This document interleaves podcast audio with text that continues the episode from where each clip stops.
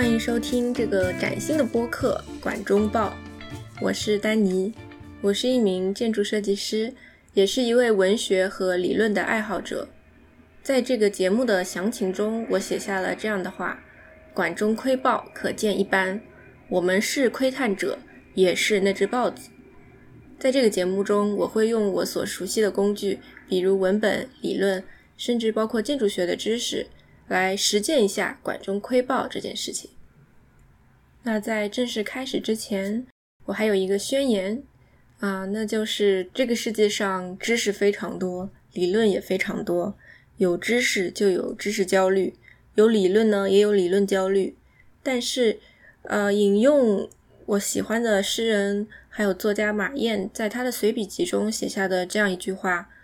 对于每个理论建构者来说，只有自己的现实，只有自己时代的问题，只有自己身处的社会的焦虑。所以，我们其实应当警醒，不要用他人和前人的理论来过分的框住和限定我们当前的生活。那第一期节目的主题是寿命加一百，在这里我会借用一个小说的文本。来讨论一下人类寿命延长和永生这两个非常非常大的话题。这部作品就是日本作家山田宗树在二零一三年出版的科幻小说《百年法》。同年，这本书也获得了日本推理作家协会奖。就我自己读下来看，我觉得是一本非常非常不错的软科幻小说。山田宗树这个作者，他其实更有名的一部作品是二零零三年出版的。被嫌弃的松子的一生之后，这本书呢被改编成电影，相信非常多的人都看过或听说过这部电影。虽然作者本人他是一个科学家的教育背景，他原来是做农药的。《百年法》这本书它并不是一个硬核的科幻，你硬要说它里面是否有 bug，我觉得是有大大的 bug，但是不影响我们对它的欣赏和阅读。那百年法呢？顾名思义，它是一条法律。那具体的内容是这样：在不久的将来，人类掌握了长生不老的医学技术。那比较普遍的情况是，当一个人长到了二十岁的时候，就可以注射人类不老化病毒，使他的容貌和身体可以保持在这个巅峰的状态。那理论上可以一直保持在这个巅峰状态。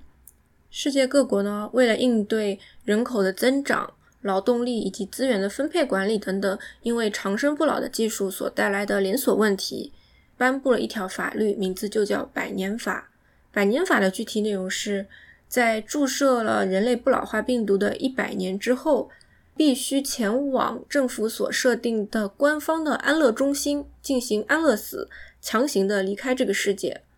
如果用书中的官方的话语来说，就是。国民在接受不老化处理的一百年后，必须放弃以生存权为首的所有基本人权。出自于《生存限制法》。故事就从百年法的颁布、后来的暂停以及重启等等事件所展开。所以，比起一个比较硬核的科幻故事来说，它其实更像一个社会实验。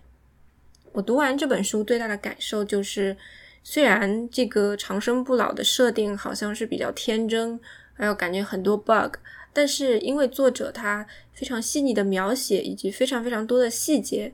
给这个天真的背景带来了非常有力的支撑，并且呢，因为整本书时间线的跨度大概跨了两代人，这样故事也感觉比较完整，至少可以自圆其说。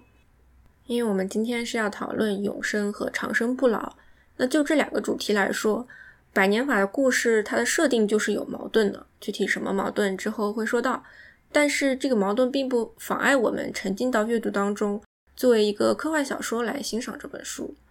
第二点呢，就是如果要讨论永生，我们就不能再以目前的道德和价值观来讨论，因为目前的一切都基于人有生老病死，所以讨论这个话题的时候，没有必要去钻牛角尖。故事的一开始是二零四八年，这个时候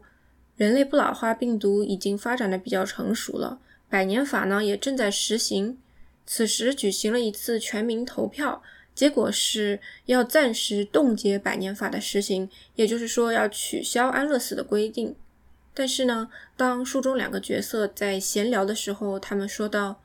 大家用不着去死了，全都欢天喜地。可是，一旦实实在在的体验到永生的滋味，大家又会很难接受。人类并不适合永生，永生对人类来说太复杂了。”那百年法的第一个矛盾是，此时医学技术上人是可以永生的，生物上面。人永生已经成为了人属性的一部分，而法律层面上，你却禁止大家永生，并且还用一百年这种这种宏大的整数来限定人类的寿命，那岂不是一个天大的笑话吗？不过呢，这个是百年法的立场，它不是作者的立场。作者其实在我看来，他是反永生的，因为这本书的副标题是“永生是人类永恒的梦想，还是噩梦的开端”。那看到之后，你就会知道为什么作者是反对永生的。在百年法实施之后，故事中的人对于他们自己会不会遵守法律呢？有的人说自己会逃得远远的，用更加灰色的手段活下来，比如说集结一群志同道合的人，开辟一片世外桃源，在那里永远的生活下去。也有人说，如果到时候我在社会上失去了身份，那我就没有了尊严，我也就没有活着的意义了。就青春永驻、长生不老所带来的一系列连锁反应中，作者还写到了一个非常合理，但是让人感到非常害怕的细节，那就是在这个虚构的社会中，亲子和家庭的关系都已经不再存在，因为人人都有非常年轻、非常有力气的身体，可以一直工作，其实也没有了赡养父母这一说。不难想到，其实父母呢对孩子的感情也因为人类长生不老有了变化。比如书中的一位父亲说道：“孩子慢慢长大的那些年，我们亲密无间，其乐融融。但当他们接种了人类不老化病毒之后，他们的容貌不再变化。我作为父亲对他们的怜爱之情一下子就淡了。我同妻子的关系也是这个时候疏远的。那正如我之前所说的，我们不可以用。”现世的道德观和价值观去思考永生这个话题，就比如书中所写的亲子和家庭关系，其实是构成我们社会的最核心的元素之一。而在永生这个背景下面，他们会发生这样天翻地覆的变化。其实仅仅是讨论家庭和亲子关系，就不可能是一本小说所可以概括得了的。并且呢，这本书它其实探讨的永生背景下的人性，我觉得还是非常文明的。它其实没有深挖去人人性比较肮脏、比较比较痛苦的地方，和他的被嫌弃的松子的一生比较起来，我觉得这本书他感觉。嗯，怎么说呢？人人物的形象是比较简单的，然后他讨论的问题呢，也不是非常非常的深刻，但是足以足以让我们感到警醒，感到胆战心惊。在故事的第二部分，来到了二零七六年，此时读者得知百年法在冻结之后的第五年就开始实行了，那中间的部分都被省略了。现在进行人类不老化病毒的注射的时候，必须要在百年法的保证书上面签字了。这个百年法它更具有一个强制性的法律效应了。同时，作者呢他在细节上面依旧还是挺出色的，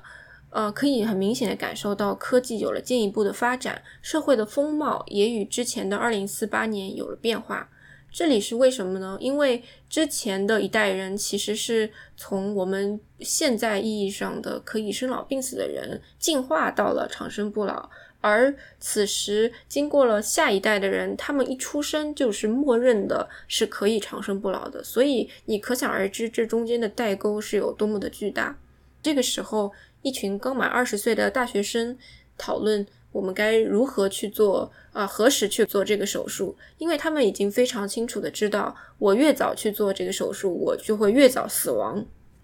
接下来我会稍微发散一下，呃，在这个故事中，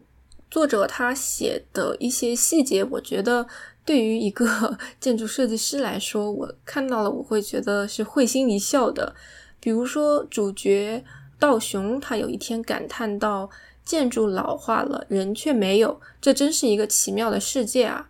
其实，人类不老化病毒，它不仅是改变了普通的生活中的伦理的关系，它其实还改变了一个建筑学中的共识，也就是人人的寿命是远远小于建筑的寿命的。当我在设计这个建筑的时候，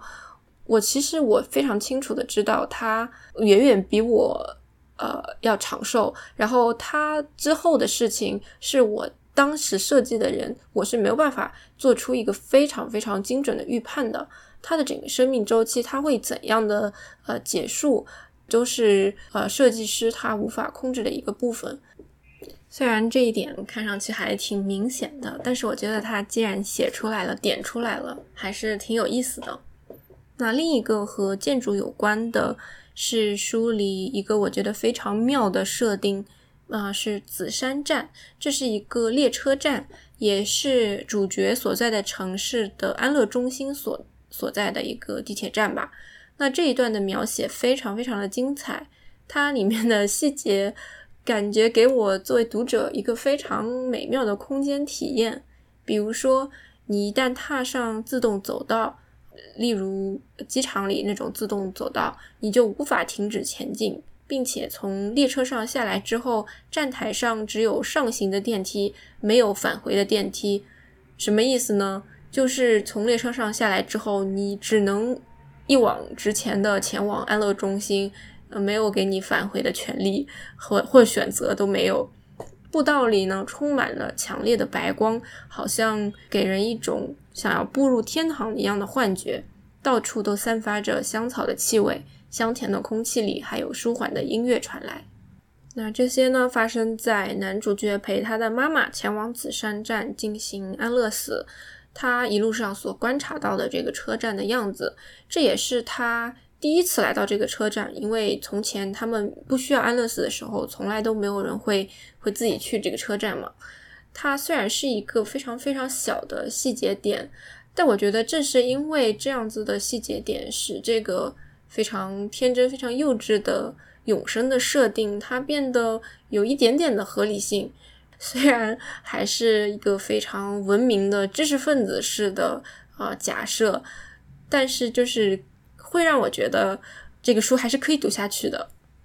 我觉得要讨论这本书，首先要区分呃永生和寿命延长这两件事情。虽然听上去非常的显而易见。但正因为这两个概念的交织和纠缠，使《百年法》这部小说它的内核变得比较复杂。在小说中，它的医学技术是永生，那此时你的身体状态维持在一个巅峰的水平，是非常年轻的。但你的思维其实会随着年龄的增长而变化。其实，如果非要套一个学术的什么主义上去呢？我觉得是超人类主义。普世的道德伦理和价值观与单纯的寿命延长是完全不同的。你人可以永生，其实已经不是人了。在我们所熟悉的其他的作品中，其实也非常多的会用到永生这个设定，比如说各种修仙呐、仙侠小说和电视剧。在这些设定中，它和百年法也不同，它是一个普遍的全社会都。永生的这么一个设定，普遍的人拥有几万年的寿命，近乎于永生。那么，如果按照逻辑来说，此时你的这个作品中的社社会观或者是价值观，应该和可以生老病死的人是完全不同的。具体仙侠小说里面是怎么样的，咱们就不说了。那除此之外，还有比如吸血鬼家族。嗯，吸血鬼的设定，它是在一个普通的人有生老病死的社会里，有一群特定的人，他们可以永生，然后以此开展一系列的故事。还有的呢，是一个普通的人有生老病死的社会里，只有一个人，特定的人是可以永生的。比如说 Tilda Swinton 主演的电影《奥兰多》，这个电影非常非常神奇，它不仅是说一个。一个人可以永生，他甚至一开始是一个男人，到后面他变成了一个女人，并且他还生了孩子。所以在这个非常神奇的设定下，啊，一个人他度过了漫长的岁月，感觉好像有一些韩剧最近好像也是这样的设定。那在此要区别于寿命延长，比如说彭祖活了八百岁，那他是逐渐变老，变得很老很老，变得老的不能再老这样子的状态下活到了八百岁。那寿命延长，它是一个老龄化的问题，我们先姑且说它也是一个后人类的问题。啊，它是一个可信的预测，比如说。联合国在二零一九年展望了中国人的人均寿命的发展。他说，在二零三零年的时候，中国的人均寿命可能会达到七十九岁；在二零四零年到四五年的时候，啊，人均寿命会达到八十一岁。所以，如果我们是在讨论寿命延长，我们其实是在讨论目前的社会下人口老龄化以及人口增长后的连锁问题。在《百年法》这个小说里呢？它的矛盾是这样：假设二十岁时候可以长生不老，那经过了百年法，假设你遵纪守法，你的寿命就会是一百二十岁。所以百年法它既不是永生，也不是寿命延长，而是这两者之间一个非常混乱的设定。它给你永生的这个状态，也就是说你的身体维持在巅峰水平，但是它又要强行切断你的寿命。它，我觉得是。啊，反永生的，他又要你不老，又要你死亡，而且故事中第一批的人，他们是我们现实当下的人所转变成为了永生者，但是后面的人，他们其实一出生就在一个永生的环境中，他所可以带来的这个冲突还有代沟，我觉得是肯定是一个小说写不完的，所以这个小说只能说它是开了一个口子，点到为止。在读完《百年法》之后，我还读了一本非虚构，是弗朗西斯·福山的《我们的后人类未来：生物技术革命的后果》。那这本书的标题乍一听上去好像和《百年法》还挺符合的，但其实我觉得它讲的是一个现实、现实基础上的一个后人类的展望。那它里面的确有讲到像基因工程、基因编辑这样。呃，貌似可以真的改变人的本质的这些技术，但我还是从第四章寿命延长来讲一下它和百年法中一些呼应的问题，还有一些现实问题。福山他强调了一下中间年龄这个名词，也就是平均年龄啦。在二零一九年联合国他发布的世界人口展望这个文件中，他也预测了。到本世纪末，世界人口会增至一百一十二亿。不过，目前所有欧洲国家的生育率都低于实现全面人口更替的水平。要实现全面人口更替，每名妇女平均需要生育二点一个子女。当欧洲国家都不满足这个生育率的时候，非洲反而是人口最快增长的一块大陆。啊，联合国预测，到了二零五零年，非洲将占全球人口增长的一半以上。那这些事情加起来就会影响世界各国的中间年龄以及他们之间的差距。世界上大多数的贫困地区，比如中东以及撒哈拉以南的非洲，维持着非常高涨的生育率，而日本、欧洲以及北美的中间段年龄，因为生育率的下降，已经趋近于六十岁。嗯，这个时候他们的邻居可能他们的中间年龄只有二十岁。这意味着什么呢？除了单纯的收入和文化的差异之外，第一世界和第三世界的分界线又多了一个年龄的选项。将要打破这个局面的，让世界产生交集的，就是移民。但是移民它会带来一个怎样的世界图景呢？那就是在一个不断老龄化的本土人群中，混居着文化迥异但身强力壮的移民人群。这样的事情其实现在在欧美国家正在非常快速、非常迅速的大量的发生着。和《百年法》这个小说比较呼应的是，福山他提到的一个工作的一个事情啊，那就是当人类普遍能够工作到六十七十八十甚至九十岁的时候，以往一代人取代一代人的自然趋势就会被三四五代人共存的场景所取代。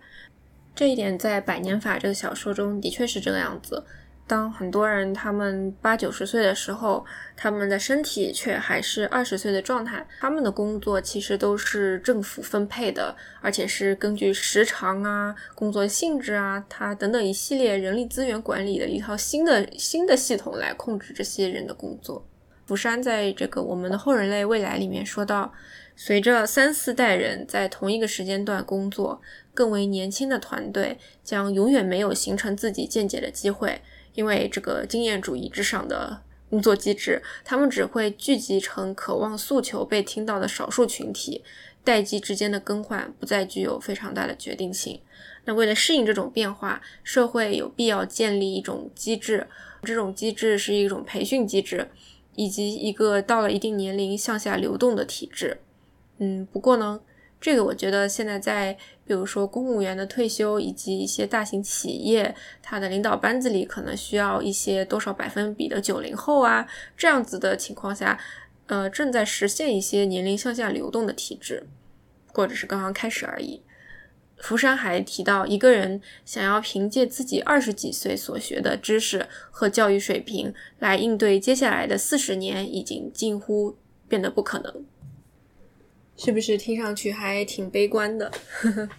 最后，我们就换一下口味，讲一下几个可以延续生命的办法。首先呢，还是这位作者山田宗树，他在写完《百年法》之后的三年呢，他写了一本新的科幻小说，名字叫《代替》。